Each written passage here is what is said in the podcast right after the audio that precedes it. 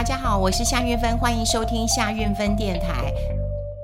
呃，我今天要跟大家来分享一下我的朋友，那么他写的一本书哈，我觉得他是一个很很认真的人哈，李雪文啊，那他谈的是投资型保单。啊，投资型保单，我觉得很多人都呃搞不清楚。那我觉得他花了很多的时间在做一些资料的一个整理，所以我觉得它是一本非常非常嗯实用哈，非常呃实用的一本呃书。如果说你有投资这个投资型保单的话，那我想呃其实你要好好的来看这本书。那呃，因为我那天有跟他做一些呃，他说可不可以打书？我说哦可以啊，因为我觉得你真的书写得呃很好。那我也很愿意帮他打书，他是一个呃兴趣非常多元的人，嗯，我嗯早年我们也都在当记者，那退下来之后，他写一写一些专栏，然后我就发现他的兴趣其实蛮广泛的啊，他除了这个呃投资啦，呃这个。呃，保险，他保险其实是呃很内行的。那另外呢，其实他也一直在考一些执照哈、所以他有一些这个执照啊，有一些保险的执照，有一些期货业务员的一个执照。啊，另外就是他也很喜欢中医啊，就他也去做了一些研究，我觉得蛮好的。呃，当我们从职场上退下来的时候，你可以想想看你有什么是你很想做的，然后你就义无反顾去做哈、啊。我觉得呃，他是一个非常好的一个典范。那呃，投资型保单啊，其实泛称我们都讲投资型保单。可是如果说你去看保险，其实没有投资型保单，好，没有叫投，它是一个泛称，好，它是一个泛称投资型保单。如果说这个呃保险具体的一个内容的话，你应该会知道它是变额寿险或者是变额万能寿险。那当然还有一个是没有寿险这成分的一个保单的投资型保单叫变额年金。总之有变额的。哈，会变的，那大概都是投资型保单，我可以这么简单的说了哈，啊、因为我也考过投资型保单的的的。的这个执呃执照，然后我也考过外币保单，我也考过呃人身寿险，所以基本上的我们是有呃这个概念是没有问题。可是很多人哈，很多人其实对于投资型保单呃并不是那么的清楚哈。那我在这边我也跟大家来分享一下，就是投资型保单为什么让大家这么的困惑哈？可能很多人听到什么嗯、这个。啊，变额年金啊，什么变额寿险、变额万能寿险，你就搞不清楚说它到底是是是在讲什么啦，哈，就就会觉得很很困难。不过我我必须要先讲哦，就是说，呃，如果你有买，你就好好看这本书；但如果你还没有买，我觉得有一些人是不适合买的哈，不适合买的，我觉得我就可以先讲一讲了哈。第一个，我觉得如果你的年纪有点大，好，年纪有点大，好，年纪有点大，然后呢，你又很喜欢买这种呃变额的寿险，或者是变额万能寿险，反总之这个就叫呃我讲的就是投资型保单。好，那你比较不适合，怎么说哈？就是投资型保单的一个概念是一种自然费率，这个自然费率就是我年轻的时候买，那我当然就比较便宜嘛。可是如果我年纪比较大了，它会随着我年纪的增加，就会提高我的保费啊，提高我的保费。所以呢，如果好，如果我有比较高的这种危险保费，好，比较高的就是我钱进去嘛，那我年轻的时候我拿去做我这个呃寿险的一个部位，然后并不多嘛。可是如果我年纪比较大了，好，那个发生的可能性就会比较高一点了，所以那金额就会比较多了。所以如果我有高额的一个危险保费，那我的投资那个部分。如果也赔钱，啊、不就两头空？所以基本上，如果年纪比较大的，我反而认为是不赞成你买投资型保单的。那第二个，哈，就是说，如果在买投资型呃保单的时候，大家一定要记得，投资型保单哈，你不要说啊，我我也不想长期持有啊，我买了没几年以后，我就要我就要解约了，我就轻易的去解约了，因为我坦白讲。这种不管是变额万年寿险或者变额年金险，它前几年那个费用都还蛮高的。如果你在这个时候解约，其实这个损失会比较高。所以你要买一个保险，你一定要前思后想，你要想清楚。你不要买了以后两年，哎，我想把它换掉。那你前面其实有一些费用你是该给人家的。我们过去其实也讲过了，保单服务它其实它不是只有一年两年，对，它可能服务你五年十年的。好，所以这个附加费用你就会很损，就损失就会很大了。好，那另外就是你永远都不知道该怎么投资的人，你也不知道自己的需求的人，你也搞不清楚投资型保单人，你根本就不能买，因为你要自己去组合嘛，你自己要去搭配嘛。那你说我不会，你不会，你就不要去买，因为我们最容最容易做的一件事情是什么？就是说我不会，那你帮我弄，就别人帮你弄啦，然后赔钱。你看那个人这么这么笨啊？你看他帮我弄，都他害我的。那因为你自己不做决定啊，所以常常有人告诉我说啊，那个你你们要约哪里吃饭？我说你赶快做决定哦，你不做决定，别人讲了你又不愿意去，然后背后还说人家这个不好吃，然后不会选餐厅。所以你自己的意思，你自己有没有照你自己的意愿，这很重要。好，那另外买了这个保单之后，你一定要记得，你不要不理他。我们常常看有很多的新闻，都会非常非常的一个吓人。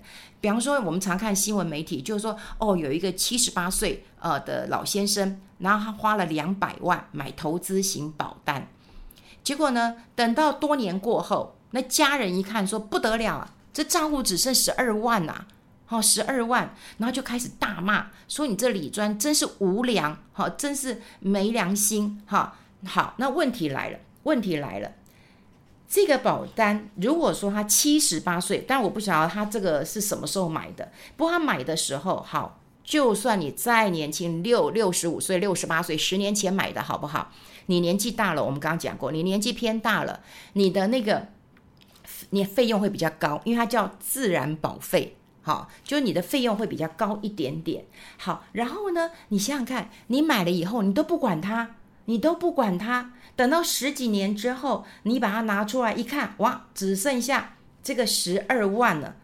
那是不是你就以为买的保险就把它放保险箱或放抽屉里面？事实上，如果你买的保险，你也要看着你的投资绩效到底是怎么样。好，怎么样？你至少，我讲真的，你至少每一年都要拿出来看一下。好，你再买每一年拿出来看一下，那你这样才会知道。所以。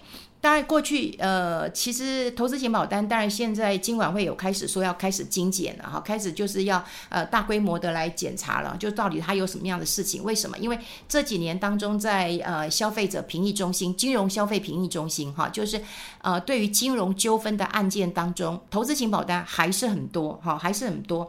那当然有一些。问题啦哈，他们会认为说，哎，那个保险业务员是不是有一些行销的话术？像以前我就有听过啦，就是说啊，那你你要买这种变额万能寿险啊，因为你如果投资亏损，你至少还有还有寿险嘛。好，寿险就是呃，我不要讲你，我我死后我可以拿一笔钱嘛哈。那另外就是讲说，还有人会讲说，哎，叫你用贷款来买投资型保单，就把你的财富放大，好放大。好，然后有人告诉你说，哎，你投资型保单可以波段操作啊，波段操作。好，那另外还有就是叫你说，哎，一定要月配息哦，而且月配息你生活费就没有烦恼了。好，然后如果说啊，你不知道投资型保单没有关系，好，你没有关系，那那个你买了一张，你就会懂了。好，问题来了，买这种投资型保单呢，其实哦，真的是要很小心。那你如果听到这些话术，好，你都要话术就刚讲过了哦，那听起来是蛮不错的，那你就会去买，你就会发生亏损，一定很多。那亏损呢，到底会发生什么样的一个状况啊？我其实那天我跟李雪我也在聊，我就说，你把它整理一下哦，干当当大家知道为什么投资型保单那么都在赔，因为不管是我身边的朋友，或是他听过的一个案例啊，就就。就会发现到说，哎，为什么投资型保单买了十年了，好，买了十年还在亏，好，还在亏。呃，像李雪人就讲啊，他说他会起心动念写这本书，主要是因为他有个朋友，然后他的爸爸有一个保单，然后他说，哎，这十年缴了保费，大概缴了六百多万，好，那当然有一些有领配息的，然后有一些解约的，然后到最后，好，最后大概。解约金剩三百万，那如果算一算，把配息钱算回来的话，也是五百万。可是十年呢，你六百万投资的，然后拿回五百万，已经损失一百万。这十年还有很多我们过去讲过的机会成本。这十年当中，你可以拿这个钱去做其他的事情。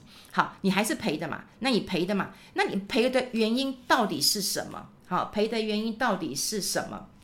诶，这个就很好玩了，这就很好玩了哈。第一个。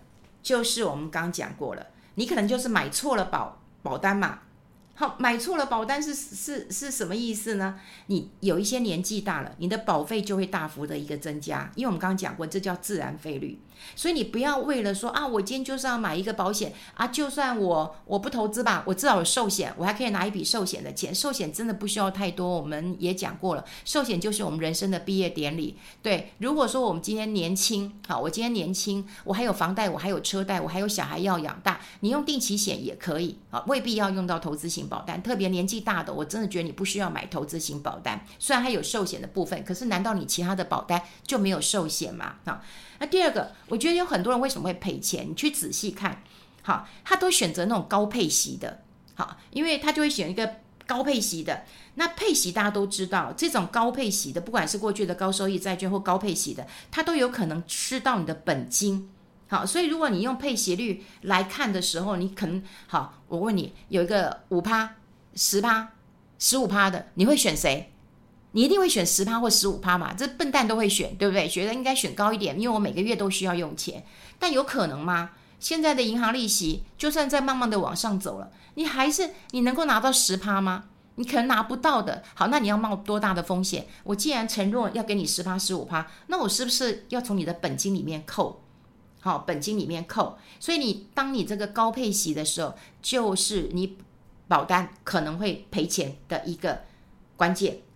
那另外一个关键是什么？你知道吗？大家喜欢那种那种高利息的货币。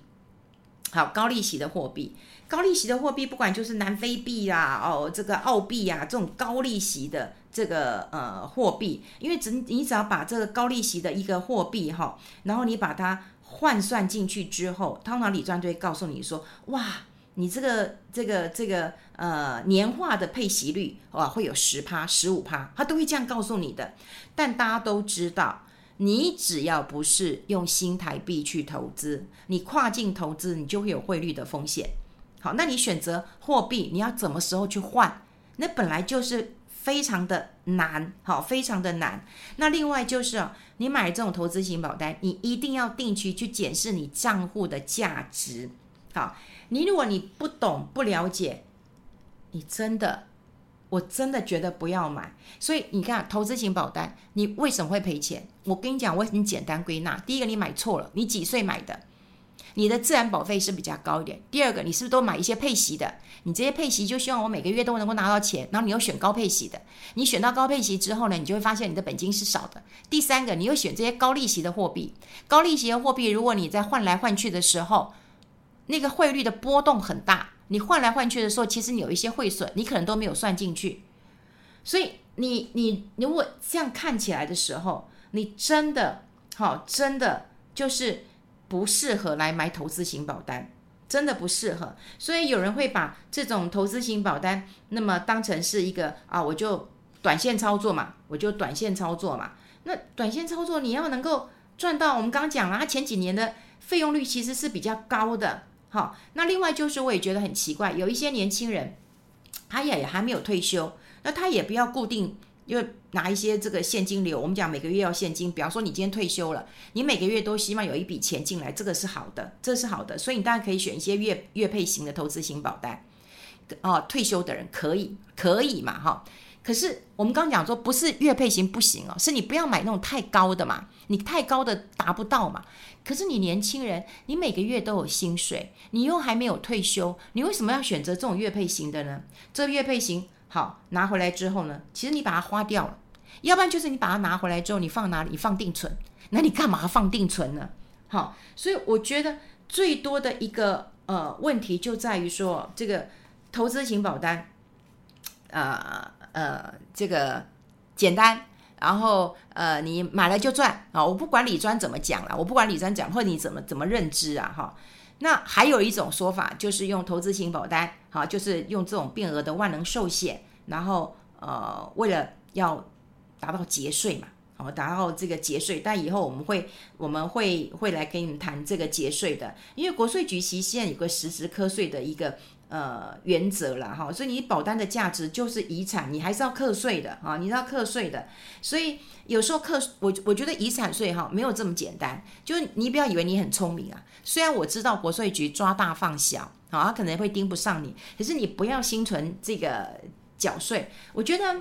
呃，节税这件事情，当然以后我们可以聊。它必须要一个比较长期规划的一个心态。你不要节税不成，你你就跟你讲，你就要补税，你要缴税，你还要缴罚款的。好，好，所以，嗯、呃，当然，呃，我。我看这本书，我也为他推荐。那我就希望大家能够知道，呃，投资型保单，因为现在看起来，呃，市场会有两个趋势啊，哈，就是会呃，投资型保单的这个趋势还是存在的。那另外呢，共同基金投资的部分，可能 ETF 也会取代了这个共同基金了，哈，因为大家现在觉得 ETF 热嘛，很多的投信都在发行这个 ETF 嘛，哈，所以我觉得投资市场的确是有这两个趋势。那你说投资型保单吗？都没有好。处有，我刚刚讲年轻人是适合。第二个，它其实会有转换，哈，转转换的呃免手续费，有一些大概就是一年你可以转个四次左右，哈，大大概也有三次到四次的，那这个成本是会降得比较低的。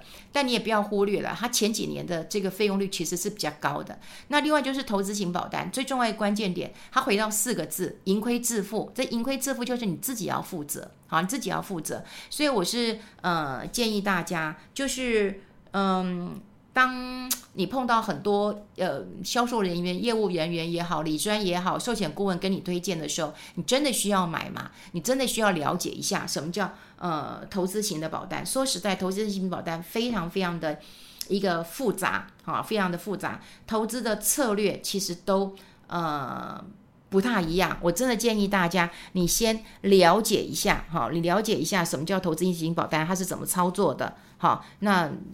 你要搞清楚以后，你再来好好的一个投资啊！好，跟大家来分享一下这本书，也分享一下我对投资型的保单的看法，提供给大家做一个参考。我们下次再见，拜拜。